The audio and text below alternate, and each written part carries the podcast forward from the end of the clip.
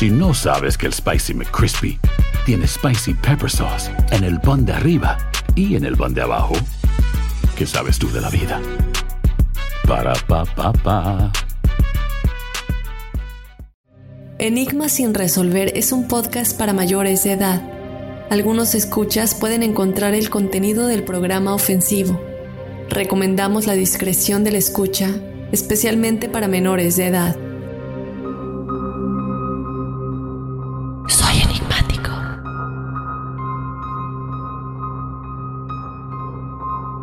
Hola enigmáticos, bienvenidos a otro episodio de Testimoniales Enigmáticos. Mi nombre es Dafne Ojeve, muy contenta de estar con ustedes otro jueves. El episodio del rancho Skinwalker, segunda parte, se publicó este lunes y no les puedo decir el número de descargas que ha tenido este episodio, creo que mucha gente estaba esperando la segunda parte porque eh, ha superado muchos de nuestros episodios anteriores. Y bueno, además de agradecerles, decirles que si no lo han escuchado, vayan a escucharlo, pero si no han escuchado la primera parte, primero escuchen la primera parte, que como les decía este lunes, no se tienen que ir tan atrás de la primera vez que lo publicamos porque estuvo en lo mejor del 2021, que son los episodios que estuvimos publicando eh, la segunda mitad de diciembre para recapitular un poco los episodios que más habían pedido y también los que más se escucharon del 2021, que se nos fue volando. Entonces vamos a aprovechar todo lo que tenemos esta semana, varios testimoniales, como siempre los invito a que nos escriban su historia paranormal o sobrenatural a enigmas.univision.net. De igual manera, nos pueden mandar un audio si prefieren contarlo de propia voz. Con mucho gusto ponemos el audio aquí en el podcast. Eh, si quieren contarnos un poco de lo que les ha sucedido por medio de audio, lo único que les pedimos es que no se pase de 5, 5, 30 minutos y siempre les pedimos que por favor nos den autorización de que se publique lo que sea que manden, ya sea eh, la historia, si quieren que digamos el nombre o prefieren que sea eh, que se publique como un testimonial anónimo, también hacemos eso con todo el gusto. Muchos de ustedes no quieren que se digan los nombres y lo respetamos 100%. Y de igual manera, si nos mandan fotografías o videos, también que nos den permiso en el correo para publicar esas imágenes en las redes sociales. Entonces, bueno, después de eso, también los invito a que nos sigan desde luego en las redes sociales para que vean lo que tenemos semana con semana. Nos encuentran en Instagram y en Facebook como Enigmas sin resolver. Ahí estamos en contacto con todos ustedes y siempre nos encanta que comenten en las fotos, que nos digan lo que pensaron del episodio. Y si tienen alguna teoría en específico que no hayamos tocado en el episodio, que ustedes crean que a lo mejor la respuesta de lo que está pasando en esa historia va por ahí, nos encanta escuchar las teorías que ustedes tienen porque por eso es que queremos conectar con toda la comunidad enigmática, que nos digan en su experiencia o tal vez también en lo que ustedes ven en otros lugares eh, o que han visto de la historia en específico que también nos digan qué es lo que ustedes piensan, porque a lo mejor son cosas que nosotros no, no se nos han ocurrido, que a lo mejor eso es lo que estaba pasando en ese caso en específico. Entonces, dicho esto, vamos a comenzar con los testimoniales de esta semana. Hola Dafne, escucho tu podcast desde que mi mejor amigo me lo recomendó. Si decides contar mi historia, prefiero mantener el anonimato. Yo soy una persona muy sensorial desde que tengo memoria. No sé si llamarme espiritual, pero accedo a información que no cualquier persona puede de manera tan sencilla como yo lo hago. Tengo demasiadas historias, desde sueños premonitorios, viajes astrales, leer energías en personas y más. De mis historias elegí esta, por si decides contarla, tienes mi autorización.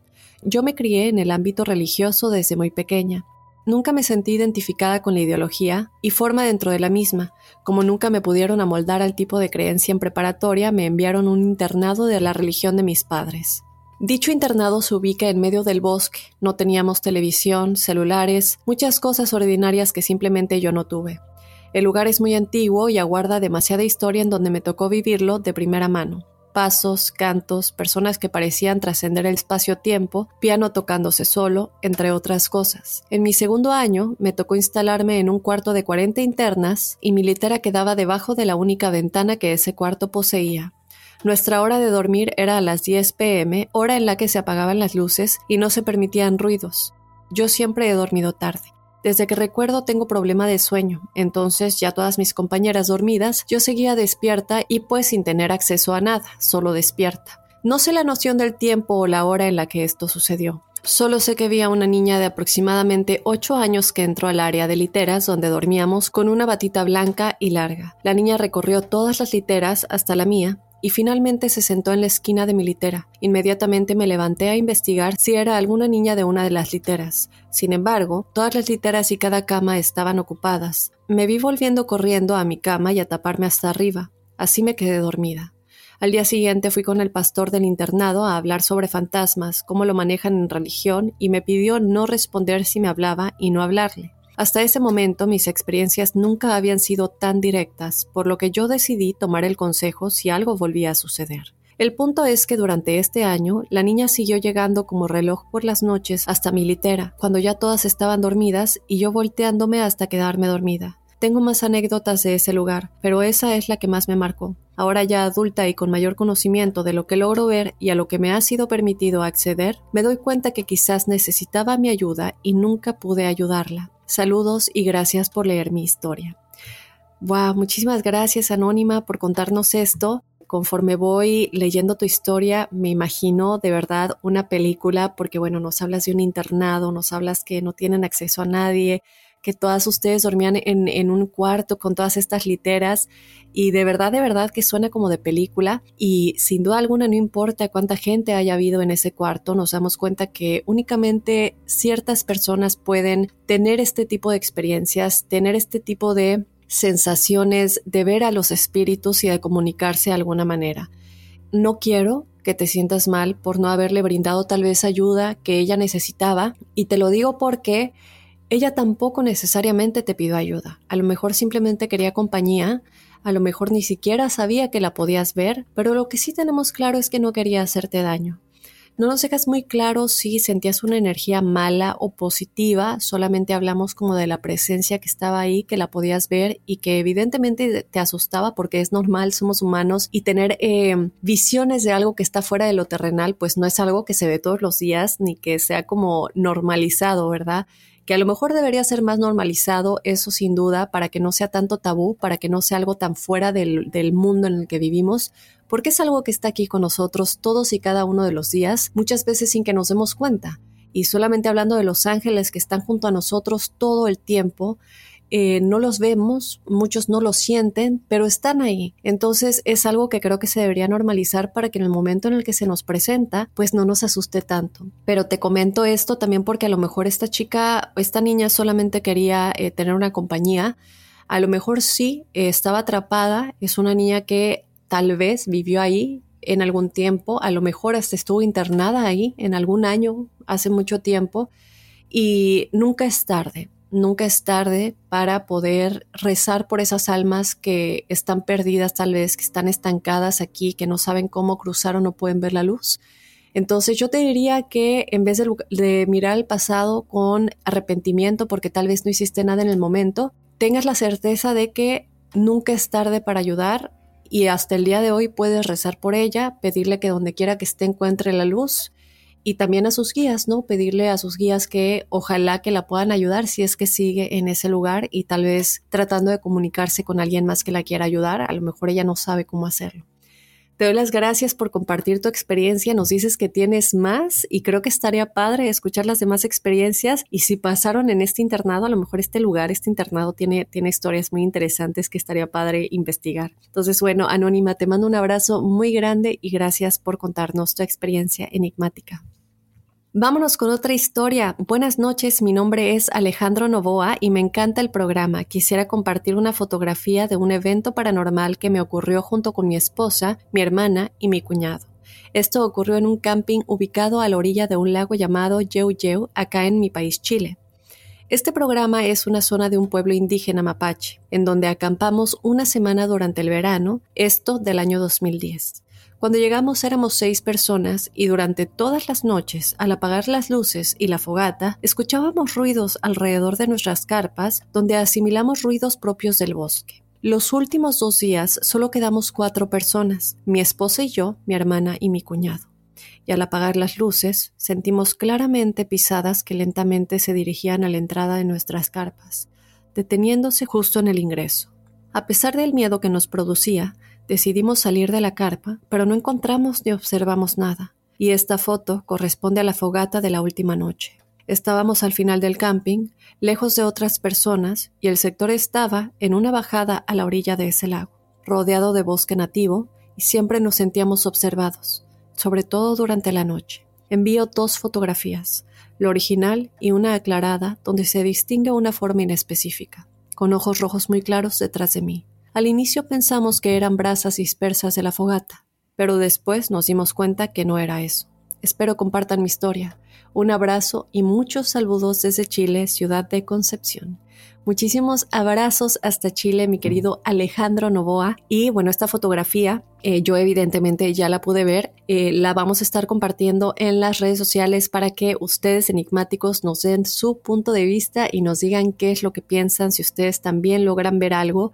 Y lo hemos platicado tantas veces. Eh, hemos hablado del bosque de los suicidios, hemos hablado de los parques nacionales hemos hablado de los seres elementales y hemos hablado también de muchas cosas de brujería que se practican específicamente en los bosques lejos de la ciudad. ¿Y por qué pasa esto? Muchas veces eh, las energías que se encuentran en nuestra propia naturaleza ayuda según esto a que estos rituales cobren fuerza de alguna manera. Se hacían para la luna, se hacían para el cielo, se hacían con la tierra y se hacían porque se cree que estos elementos le dan más fuerza a la energía que se quiere traer a la vida. Los bosques son un gran ejemplo de muchas cosas que se han llevado a cabo de magia blanca, de magia negra, que nos dejen saber qué piensan ustedes enigmáticos con respecto a la foto, con respecto a lo que se ve detrás de nuestro querido Alejandro. Si tienen también alguna teoría, que de igual manera nos lo dejen saber.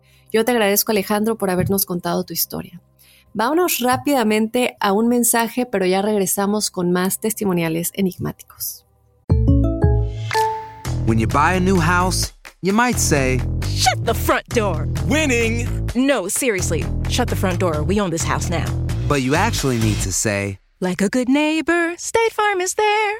That's right. The local State Farm agent is there to help you choose the coverage you need. Welcome to my crib. no one says that anymore, but I don't care. So just remember, like a good neighbor, State Farm is there. State Farm, Bloomington, Illinois.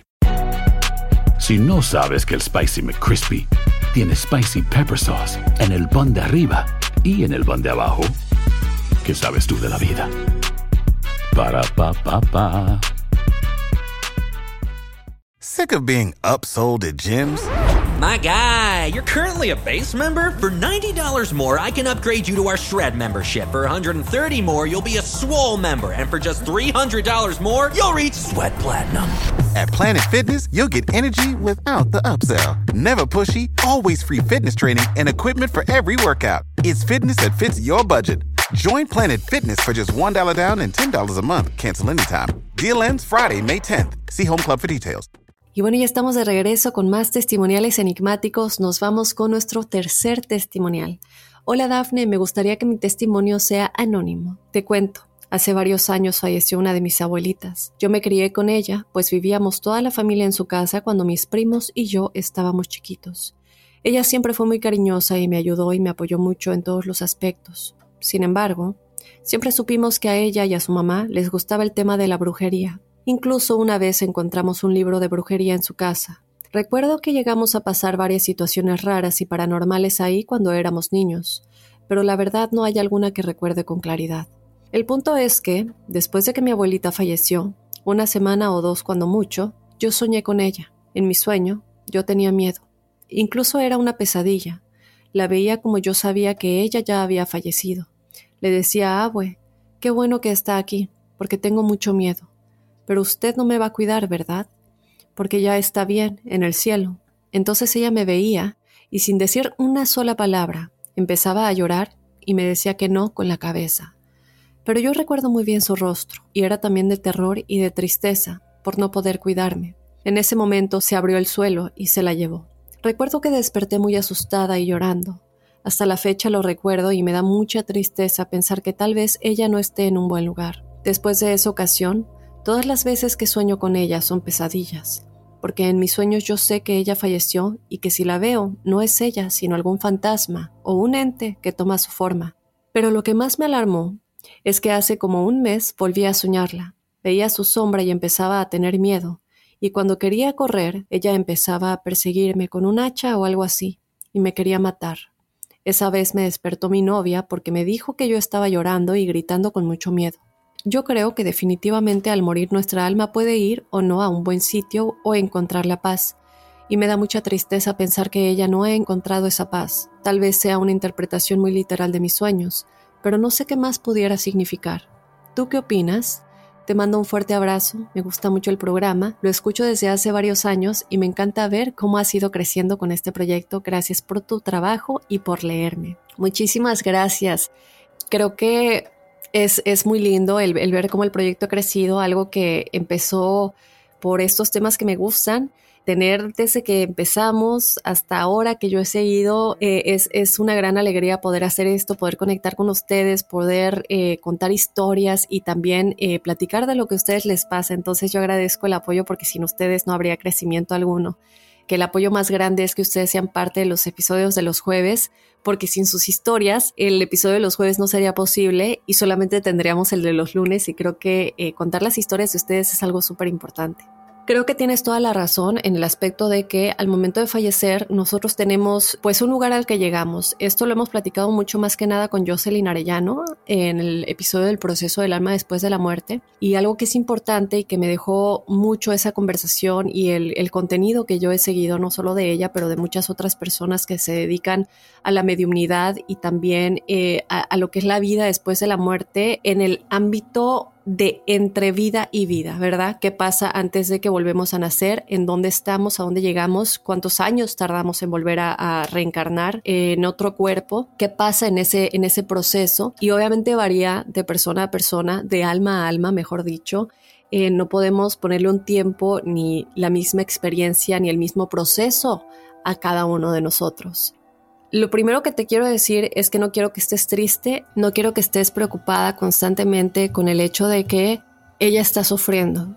Es cierto, y yo te recomiendo que si no has escuchado el episodio de Proceso del Alma después de la muerte lo escuches, es cierto que mucho tiene que ver el cómo nos sentimos cuando pensamos en esa persona para saber en qué proceso están yo en mi experiencia personal y en mi proceso espiritual he también tenido en este proceso de crecer mi conciencia y de crecer mi espíritu y de abrir mis chakras. He tenido la fortuna de trabajar con distintas personas en mi proceso espiritual personal una de las cosas que he aprendido y que, espero que muchos de ustedes también hayan aprendido con todo lo que hemos hablado en este podcast y también con las personas que hemos platicado, que hemos eh, tenido de invitados, es que todo nuestro cuerpo físico se vuelve polo. Todo lo que adquirimos materialmente se va y, y, se pasa a otras generaciones o otras personas o se tira a la basura o deja de existir. De alguna manera, para nosotros lo que se nos queda es la energía que acumulamos y la energía con la que vivimos y la energía con la que nos fuimos. Nos fuimos en un estado de tristeza, nos fuimos en un estado de enojo, nos fuimos en un estado de arrepentimiento. ¿Cómo cerramos los ojos en el momento en el que nuestro corazón dejó de latir? Estamos abiertos a que existe algo más, estamos abiertos a que vamos a ver la luz. Tal vez no creemos en ello.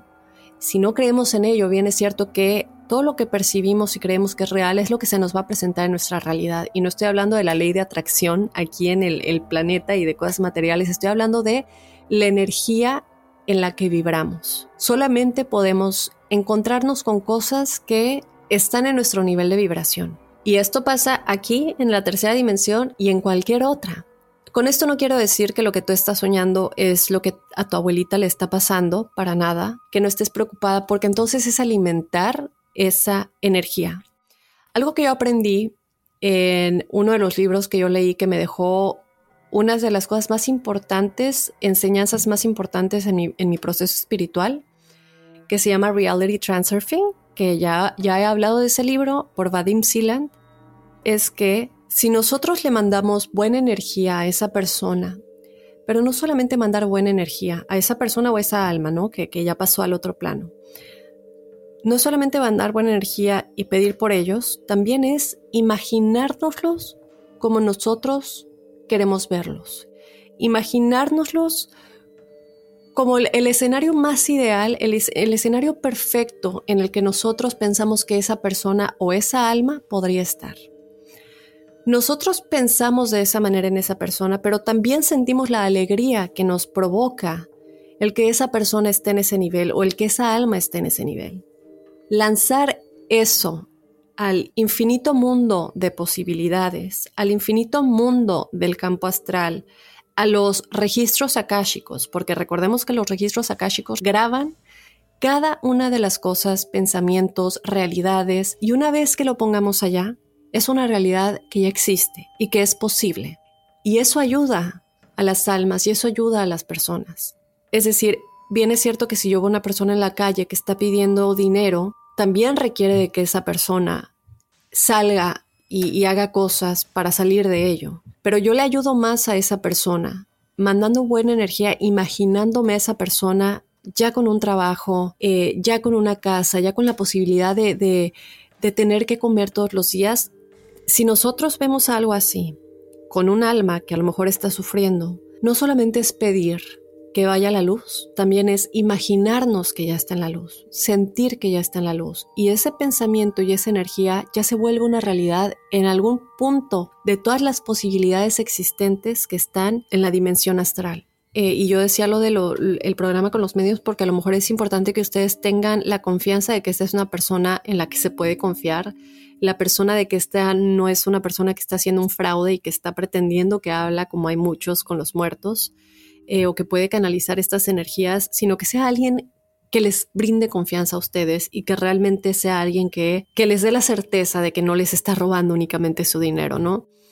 Y, creo que hay muchos puntos clave que podemos tocar en ese episodio, como cuáles son los signos de advertencia de que alguien te está haciendo un fraude, que hay muchos y yo estaré feliz de contarles cuáles son los signos de advertencia de que si van con un medium o con alguna persona que lee energías, cómo pueden detectar el fraude de primera entrada. Si quisieran que hagamos otro episodio acerca de la vida después de la muerte, cómo ayudar dependiendo la circunstancia en la que murieron, eh, ya sea por suicidio, ya sea por accidente, ya sea por enfermedad, ya sea si murieron en estado de depresión o de resentimiento o, cuáles son los distintos contextos y escenarios y qué hacer como seres humanos que todavía estamos aquí para ayudar a esas almas, ¿no? ¿Qué, podemos hacer para ayudarlos y hacerles el proceso más fácil para cruzar al alto astral, en donde ya podemos tener la revisión de la vida, ya podemos eh, tener consejos que hicimos, que no hicimos y planear nuestra siguiente reencarnación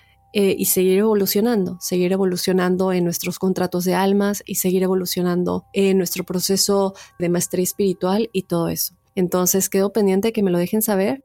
Yo quiero que te imagines a tu abuelita en un, en un estado de paz, en un estado de felicidad. Si puedes hablar con ella, habla con ella. Dile que estás ahí, si te la vuelves a encontrar en tus sueños, sí puede ser cierto lo que comentas de que como ella practicaba eh, brujería en vida, a lo mejor alguna entidad con las que conectó aquí en vida, algún ser del bajo astral con los que conectó para realizar estos, estos trabajos, eh, sea quien te esté tratando de engañar, pero tú tienes el poder, el bien siempre gana. Yo quiero que eh, te imagines a tu abuelita en un estado de felicidad, en un estado de amor, en un estado de paz, y que además de imaginártela así, sientas que es una realidad, en tu corazón lo sientas, porque no es nada más imaginarnos, lo es sentir como si fuera una realidad. Y por otro lado también tratar de hablar con ella y decirle que donde quiera que esté le estás mandando luz y amor. Y bueno, quedo pendiente que nos sigas contando si esto sigue sucediendo. Creo que sería bueno que nos des una, una actualización de cómo progresan las cosas. Y pues nada, te mando un abrazo muy grande y gracias por contarnos tu experiencia. Y bueno, de esta manera vamos a terminar con los testimoniales enigmáticos de esta semana. Yo te recuerdo que nos puedes contar tu experiencia escribiéndonosla o mandándonos un audio a enigmas.univision.net. Te pido que por favor nos des autorización de contar tu historia eh, y también nos incluya si quieres que sea anónimo o si no hay problema que digamos tu nombre. Y también si tienes fotos o videos para compartir con nosotros y quieres que la publiquemos con los enigmáticos, que por favor también nos digas que nos autorizas que esas imágenes sean publicadas. Y bueno, sin más, yo quedo pendiente de leer todos sus mensajes, de verlos en las redes sociales y desde luego los espero el próximo jueves con más testimoniales enigmáticos y el próximo lunes con otro enigma sin resolver.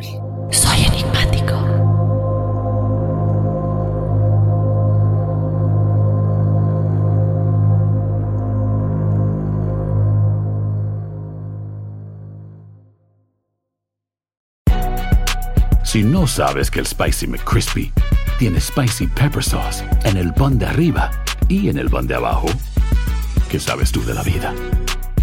Para, pa, pa, pa.